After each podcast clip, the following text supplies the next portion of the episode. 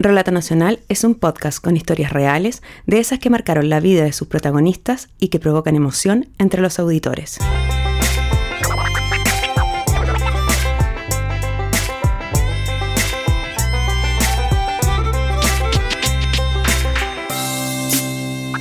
¿Qué pasaría si al mirarte al espejo tu rostro mutara hasta no reconocerte en ese reflejo?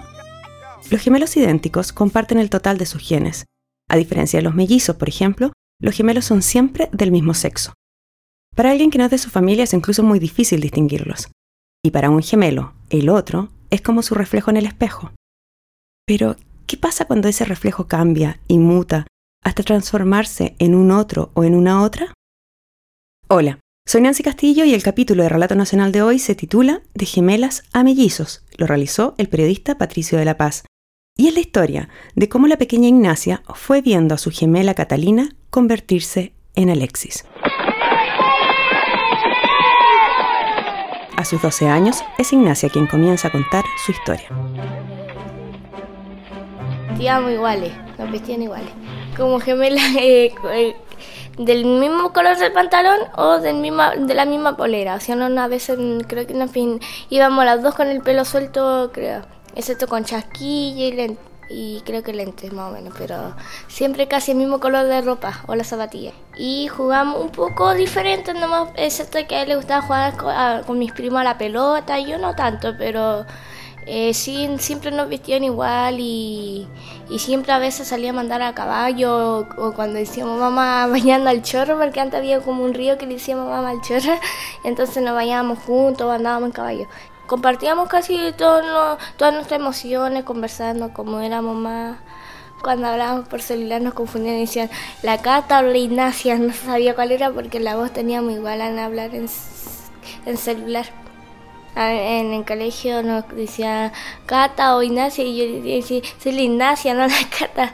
Entonces, pero nos confundían mucho. Ignacia y Catalina nacieron en diciembre de 2004 con dos minutos de diferencia.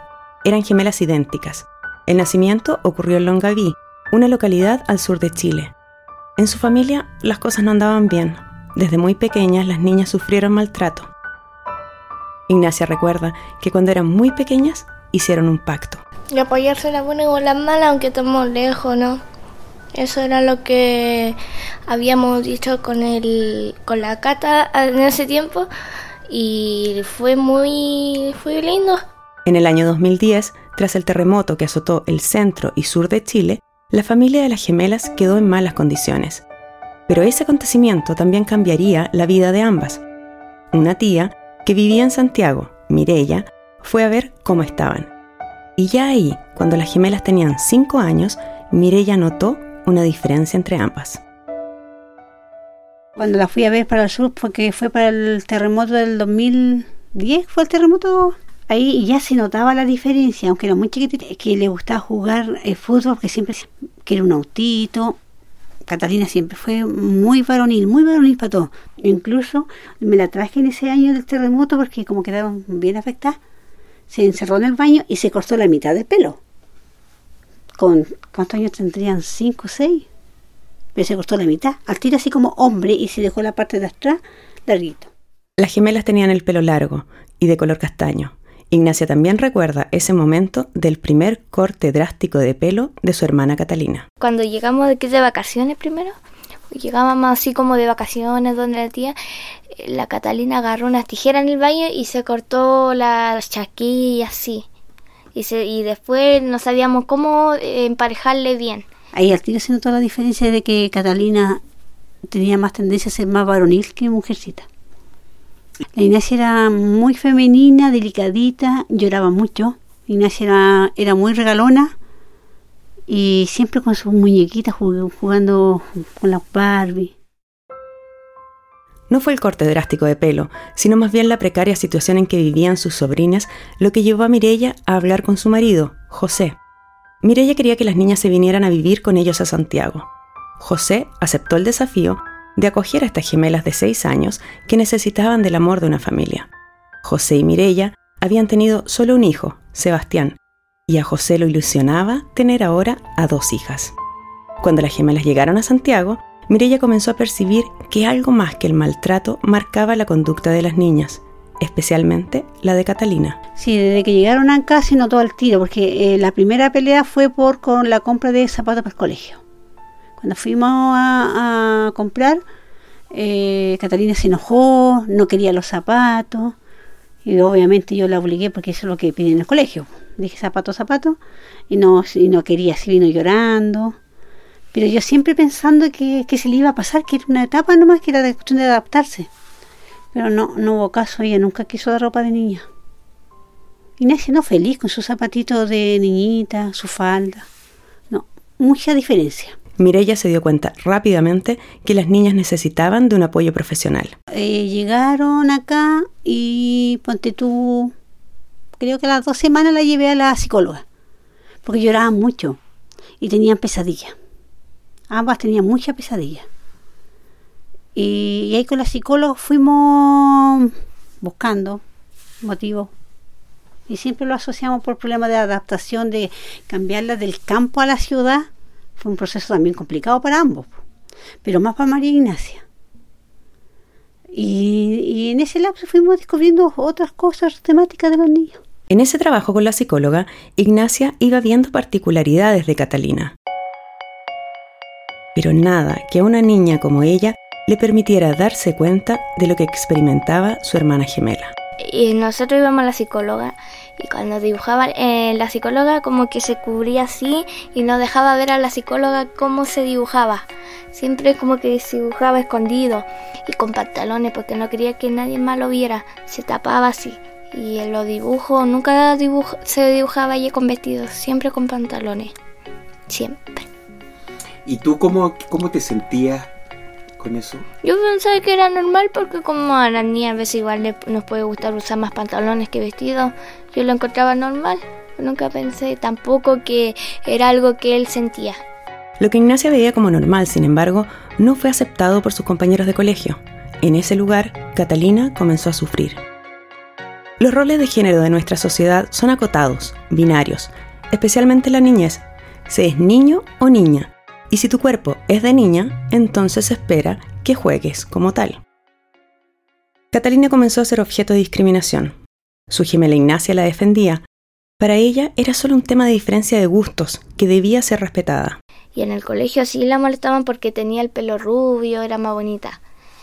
Y y eso que le yo siempre estaba ahí para defenderla porque en los recreos no jugaba con la niña jugaba más con los niños a la pelota y la niña después la molestaba o la, a la Catalina le gusta ser hombre y todo eso empezaron a ser y, yo le, le, defendía y le decía y qué, qué tanto si le gusta jugar con los hombres pero um, los problemas en el colegio sin embargo empezaron a tomar tintes más violentos Mirella se dio cuenta de aquello en el 2015 tenía muchos problemas en el colegio, porque ella llegaba a Catalina y me decía, no, tía, cámbiame de colegio, no quiero ir a ese colegio, no le gustaba. Eh, le empecé a preguntar por qué. Me dijo que me molesta, me dice que yo soy marimacho, que soy ahombrada, que soy aquí y que soy allá. Después le, me llamaron del colegio porque Catalina llegaba con los zapatos rotos y ella me decía que los amigos la tiraban al suelo y, se, y llegaba golpeada siempre con moretones. Y fui al colegio y me dijo, pues si ella es feliz jugando con los niños. Es más, me dijo, ella pasa los zapatos porque juega en fútbol con los zapatos. Con esa información me dirigí de nuevo a la psicóloga y le dije que el colegio me había dado tal información. Y la psicóloga como que, bueno, que, que las psicólogas conversan así temas como amplios y no te puede pasar mucha información. Me dijo, pero llévala a una ginecóloga infantil y ve ¿para dónde va la, la condición de Catalina? Me dijo. Pues vamos a buscar el género. No entendí nada, pero ya dije, ya voy a pedir una hora. Y ahí pedí una hora para la ginecóloga infantil y fue ahí la ginecóloga la que me dijo, tu niña es transgénero. Yo iba porque yo creía que era lesbiana. Yo ya teníamos asociado que nosotros habíamos conversado mucho tiempo del tema que era lesbiana. Lesbiana era un concepto conocido hacía años, pero transgénero? ¿Y qué significaba en una niña de 11 años? Aunque incluso hoy muchos no lo entienden, Mirella comprendió que Catalina había nacido atrapada en un cuerpo femenino que ella no reconocía como propio, un cuerpo que no representaba su identidad de género. Para Catalina, mirarse al espejo era ver a otra persona, un reflejo en el que no se reconocía.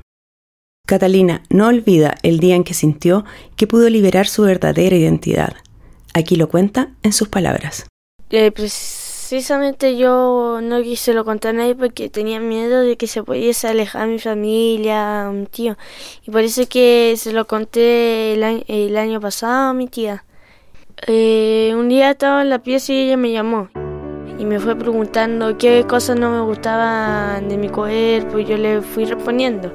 Y entonces ahí me fue sacando como información y, y empezó a buscar ayuda, doctores. Me llegó una ginecóloga infantil y ahí yo no conocía la palabra en eso en ese momento. ¿Qué palabra? Transgénero. Y me preguntó cómo que me quisiera llamar y yo le dije al tiro así, Alexis. Sí. Alexis. Ese fue el nombre que Catalina eligió y que usa hoy. Por lo que de ahora en adelante lo llamaremos Alexis. El proceso que la familia comenzaría a vivir de ahí en adelante fue complejo. Alexis sintió alivio al entender lo que le pasaba y quiso iniciar su proceso de transición. Mirella, con la psicóloga, definieron que debían preparar a Ignacia para contarle lo que sucedía y lo que vendría. Fuimos a la consulta y ahí fue cuando se le comunicó a María Ignacia el proceso nuevo que vendría con Catalina. Eh, eh, tu hermana ya no es más así hermana, sino que ahora va a ser un hermano. Y dije, y eso que así como sorprendí ahí. Él no es como una niña como tú, él es un niño trans. ¿No entendía lo que era un niño trans? No, nunca había escuchado la palabra. Y ahí me mostró imágenes, cómo eran. Y de ahí yo fui dándome un poco la idea. Me costó sí. Colocó a llorar, paramos la sesión un rato, tranquilizamos a María Ignacia y después la retomamos el ratito después. Ella le dio pena de que, o sea, cuando se le mencionó, tenía pena que perdía a la hermana. Ella pensó que nunca más iba a tener a su hermana. Y le, yo ahí en el minuto después le expliqué, le dije, no se ha muerto tu hermana. Ella sigue en tu corazoncito, sigue, ella igual que quiere como... Sigue siendo la Catalina, por dentro es como la Catalina, la misma. Se va a cambiar como físicamente pero emocionalmente tal vez un poquito. Y este, ese era el miedo y el otro era que ella me dijo, yo hice un compromiso con, con mi hermana, me dijo. Y tenía miedo que ese compromiso se perdiera. Ahí fue cuando ella me contó que ella tenía ese compromiso de cuando su papá tenía su problema. Ella se cuidaba, se protegían ambas. Y ellas se habían jurado que se iban a tener siempre ambas. Una iba a ser la mamá de la otra siempre. Y ella sentía que con, este, con cambio, este cambio perdía. El compromiso quedaba como. Se perdió el compromiso. No válido. Claro. Pero después ella sola me dijo que no, que el compromiso seguía porque el Alex la sigue protegiendo. Y ella también. Con el paso de los días y semanas, Ignacia se fue reconciliando con la decisión de su ahora hermano Alexis. Uno de los primeros pasos que dio Alexis para asumir su nueva identidad fue sentirse con el derecho a hacer algo tan sencillo como cortarse el pelo. Si cuando muy niña lo había hecho escondidas en el baño de la casa, esta vez su tía Mirella y su hermana Ignacia lo acompañaron hasta la peluquería. Mi tía y ella me acompañaron a, la peluquería cuando me fui a cortar el pelo. Y estaba contento, sonreía de pura felicidad. Yo estaba muy contento ese día cuando me corté el pelo. Eh, lo pasé bien, disfruté mucho. Y le dije a mi tía, porque ella, ellas dos, mi tía y mi hermana, estaban casi llorando, casi se desmayaban de la emoción, porque nunca me habían visto con, tan contentos. Y yo le dije a, la a mi tía, le tomé la mano y le dije, tía, no sufres, este es el día más feliz de mi vida. Y a mi hermana, ella igual se emocionó mucho, eh, lloró todo. Otro momento de felicidad fue cuando fueron juntos a comprarle ropa de chico. También cuando una fundación le dio un premio a Alexis por su valentía, el que le entregó su hermana Ignacia. Ella con vestido y él con terno subieron al escenario. Mirella dice que en este proceso ella estuvo atenta a Alexis y también a Ignacia, pero no solo los ahora mellizos debían aceptar la transición de Alexis. José, su esposo, que había recibido feliz a estas dos niñas como sus hijas adoptivas, durante los primeros tres meses no lograba aceptar lo que sucedía con su niña. Porque mi marido estuvo en un duelo tres meses que ni, me, ni no me hablaba ni a mí, estaba muy triste. Perdió una niña. Y en verdad, uno después piensa, hay que respetar los tiempos en el fondo, ¿ah? eh, pero en el minuto cuando te está pasando, tú estás con tanta, tanta información que a mí me daba pena y me angustiaba de que él no le hablara al niño. Y no me hablara a mí porque yo fui la que dije, ya, lo hacemos, lo hacemos. Pero fue complicado, los primeros meses fueron atroces. Hasta que un día José vio sufrir a Alexis por esa testarudez social de seguir viéndolo como una niña. Fue en el acto de final de año del colegio. Mirella no podía ir y le pidió a José y a su hijo Sebastián que fueran. Al final, a cada estudiante le dieron un regalo. A los niños una pelota, a las niñas un juego para hacer collares. Y cuando salían todos los niños entregaron una pelota, mira, ese lo veía todo contento porque juraba que le iba a entregar una pelotita, parece. Y José dice que cuando le entregaron un cosito cuadrado que eran como para hacer pulseritas, dice que le vio una cara de pena, de angustia, y que dice que él al tiro en, su cabeza entró, yo no, nadie me va a hacer sufrir a mi hijo. Y esa tarde él cuando llegó a Alexis del colegio, él ya le tenía su pelotita de vuelta acá. Le fue al líder y compró una pelotita para Alexis. Y de ese día cambió toda su mentalidad. El ver sufrir a su niño, increíble que le ayudó mucho. Porque él estaba cerrado, estaba tan angustiado en su penita que llevaba, pero ver esa escena de, angustia del Alexi que todos estaban jugando con la pelota y dice que él miraba y no hallaba a quién, Alexi no hallaba a quién meterle su regalo para cambiarlo por la pelota. Y él se preocupó de tener su pelota cuando volvió del colegio le tenía su pelotita al Alexi. El año pasado, Alexi fue recibido en el colegio con su nuevo nombre, su pelo corto y su uniforme de hombre, como siempre quiso. Ignacia llegó feliz con su hermano al colegio. Todos saben que aún queda un camino largo y difícil para que Alexis concrete el 100% de su transición. Cada vez que Mireia lleva a Alexis a realizarse alguno de los exámenes médicos que le piden, ella debe explicar y hasta discutir cuando le interrogan por el nombre de la niña, que para Mireia es su niño.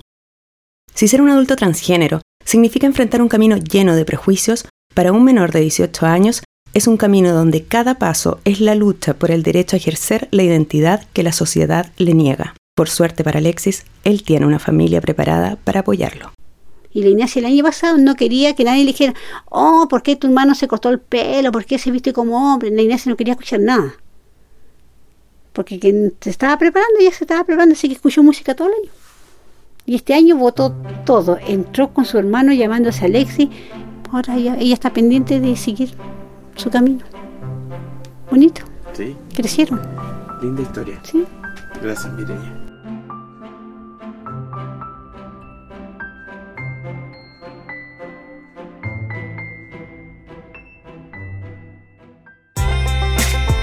El capítulo de Relato Nacional de hoy titulado De gemelas a mellizos fue realizado por el periodista Patricio de la Paz. La dirección y el guion a cargo de Nancy Castillo. La producción en manos de Pablo Sangüesa y Josefina Aguirre. La edición de audio la hizo Marcelo Cotton. Y por las canciones Eternal Hope y Rumination agradecemos a Kevin McLeod y a todos ustedes por escucharnos y o recomendarnos. Si quieres escuchar más capítulos de Relato Nacional, ingresa a www.relatonacional.com.